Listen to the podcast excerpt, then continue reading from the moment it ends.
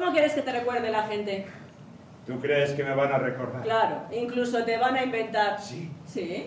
Pues me gustaría que me inventaran como una mujer a punto de sonreír. Ah, me parece perfecto. Lo vamos a grabar debajo del marco. Merian Bevan, la mujer inventada.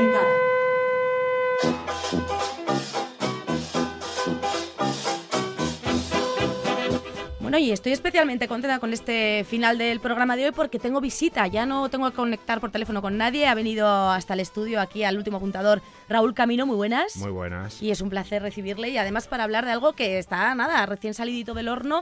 Está guapa. Escuchábamos ahí la voz de tu compañero a la otra pata del mono habitado, Begoña Martín. Y, y hablamos de, de, un personaje muy peculiar, Merian Bevan, ya hemos eh, oído su nombre. Igual hay gente a la que no le dice nada este nombre propio, pero tú, eh, ya en el espectáculo creo que además dices, cuando me hablaron de esta, me, me metí a un buscador, yo lo he hecho y he visto, haciendo yo lo propio, que era una mujer a la que Hitler intentó eliminar para empezar a hablar. O sea, Hitler ya sabemos con su, su, su mano izquierda. Sí. Eh, pero es alguien, bueno, pues que es una mujer barbuda que habéis querido rescatar este personaje para, para sacar la belleza que realmente no se ve, pero que estar está, ¿no? Efectivamente, siempre hay belleza, siempre uh -huh. hay.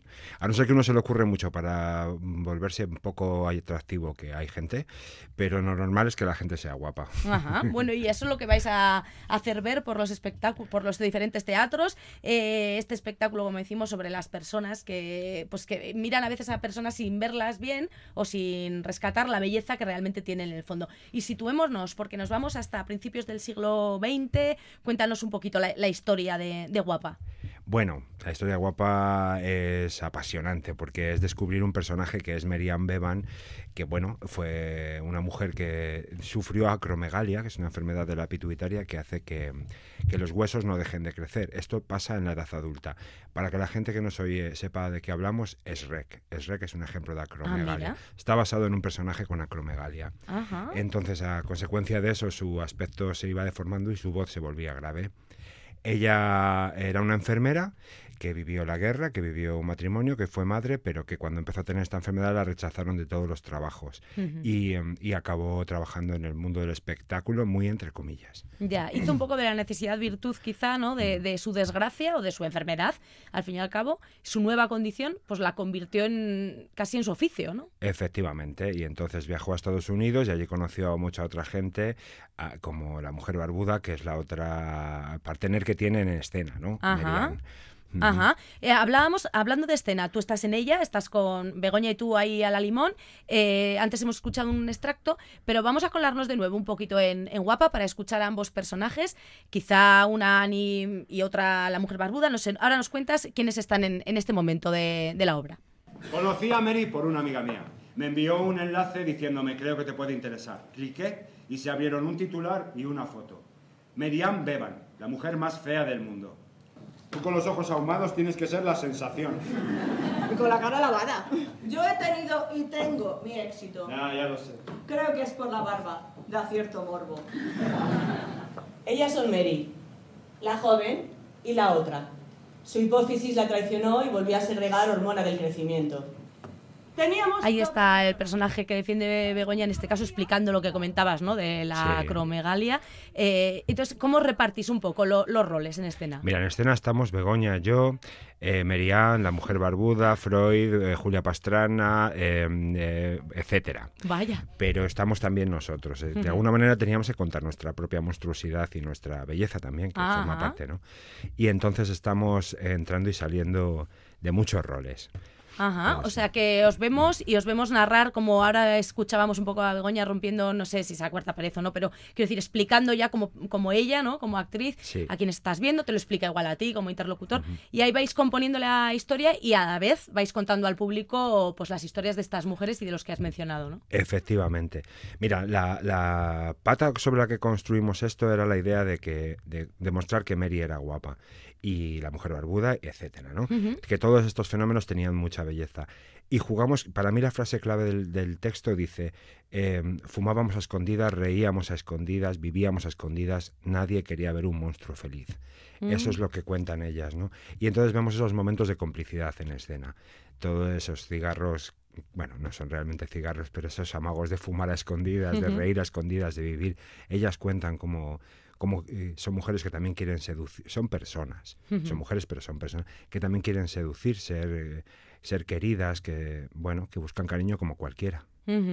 Claro, sí, sí, una historia que, que nos puede tocar a, todos, ¿no? Que imagino que empatizará a la gente que lo vea mucho con, con, ciertos personajes, quizá con todos, y muy emocional, ¿no? Muy emocionante también y emocional, ahí tocando la, la fibra. Es muy emocional la gente sale bastante tocada, sí, pero no en el mal sentido, sino en el sentido de que se ha esponjado sus emociones. También se han reído, entonces esa mezcla es muy buena. Pues saldrán más guapos, seguro, ¿no? Y guapas. Hombre, ¿dónde va a parar? O sea, es que esto es un tratamiento de belleza. Cualquier espectáculo de teatro, este especialmente. No sé si tienes en mente alguna fecha así cercana que nos puedas así salpicar o te pillo ahora en un renuncio, pero vamos, la gente va a poder ir a los teatros para poder salir guapo y guapa, ¿no? Entonces dinos así algo, alguna pincelada. Este domingo está, hablo de, de Euskadi, ¿vale? Este domingo estamos en Lugaritz, en Donosti, el 23 estamos en Leyoa, luego en marzo vamos a De Feria, otra vez a Donosti, a Zumárraga, El Orrio, en mayo y Santurchi. Y espero que muchas más. Hay muchas, muchas opciones, por lo tanto, de, ver a, estas mujeres y hombres en escena y, conocer mejor la, historia de Merian Beban y del resto. No sé de eh, cómo, cómo ha ido surgiendo, cómo te enfrentas tú, porque creo que has escrito el texto, cómo nace Guapa, eh, qué es lo que realmente empiezas a querer contar. Pues nace de una, lo cuento en la obra, de una amiga que me manda el enlace, ¿no? Y, al abrirlo digo, esto es una historia. Y eso ya es real, o sea, aparte, el comienzo de la historia, cuando narras esto, esto ocurrió. le había dejado una obra mía, la leyó y me mandó el enlace y, y estuvo guardada en la cartuchera año y pico, ah. hasta que llegó su momento de crecer. Bueno, pues de investigar mucho y de inventar mucho, porque es una historia muy inventada, no hay mucha información sobre Meriam, pero sí mucha, muchas ganas de contar, eh, bueno, pues una historia que puede ser la de cualquiera. Ajá. y, luego en cuanto a la puesta en escena, he visto algo en vuestra web, no sé si hay también algo pequeñito de teatro de objetos, chiquitillo, mm. cuéntanos. Bueno, hay un momento así en un toca... Bueno, hablamos de un mundo del circo, no del circo de fieras, sino del circo de fenómenos, ¿no?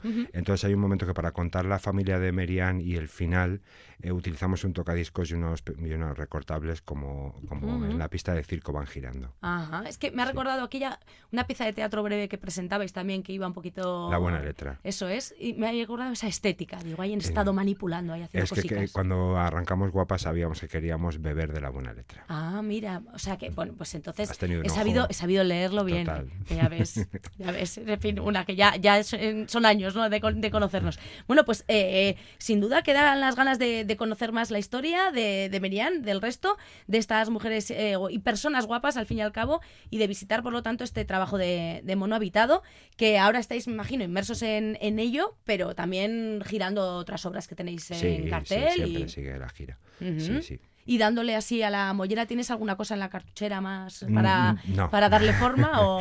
Estoy escribiendo una cosa, pero no va a ser para el mono. Eh, bueno, hay que hacer, hay que entrenar la, escritura también. Entonces, estoy escribiendo, pero no creo que sea para el mono. No, de momento no. Está muy, está recién nacida. Está tomando pecho Merian. Sí, sí, hay, que, hay que dejarle vivir y ponerse todavía más guapa y, y, hacer que quien vaya a verlo embellezca también. Pues nos vamos a ir, tenía preparada la, la música de guapa, pero ya hemos escuchado varias veces esa melodía. Y fíjate con cuál nos vamos a ir. Con una que he encontrado yo buscando al hombre más feo del mundo. Porque digo, de la más fea voy a ir al más feo. No hay tanta información, de hecho casi no hay. ¿Qué pasa? ¿Que no hay hombres feos? Anda, que no hay. Bueno, pues Godfrey Baguma es el hombre en concreto. Y resulta que él, eh, que es el hombre más feo del mundo, eh, pues también es músico y ha hecho cancioncitas y además con muchísimo ritmo. Ahora nuestro compañero Gorka nos la va a poner para que escuchemos y al ritmo de Godfrey Baguma, el hombre más feo del mundo, nos vamos a despedir, pero nosotros guapísimos, ¿no? Hombre, y, los oyentes. Hombre, se les nota. Fíjate, es que con esto, además nos ponemos a bailar, pero que no se nos olvide eso, guapa de mono habitado, que está ahora en cartel y ya nos ha avanzado Raúl camino algunas de sus fechas para que podáis eh, disfrutarla y salir más guapos de la función, que es lo que interesa. Oye, un abrazo y muchísimas gracias por haber visitado aquí al último apuntador. A vosotros. Las puertas siempre abiertas y el telón subido, ¿eh? para que paséis cuando queráis. igualmente. Me das un abrazo a Begoña. Sí. Y le gritas aquello de guapa, de mi parte. un abrazo y nada, al ritmo de esta canción del hombre más feo del mundo, pero que cantar no canta mal, nos despedimos. Eh, enseguida vuelvo para haceros la despedida habitual, pero con ella os dejo.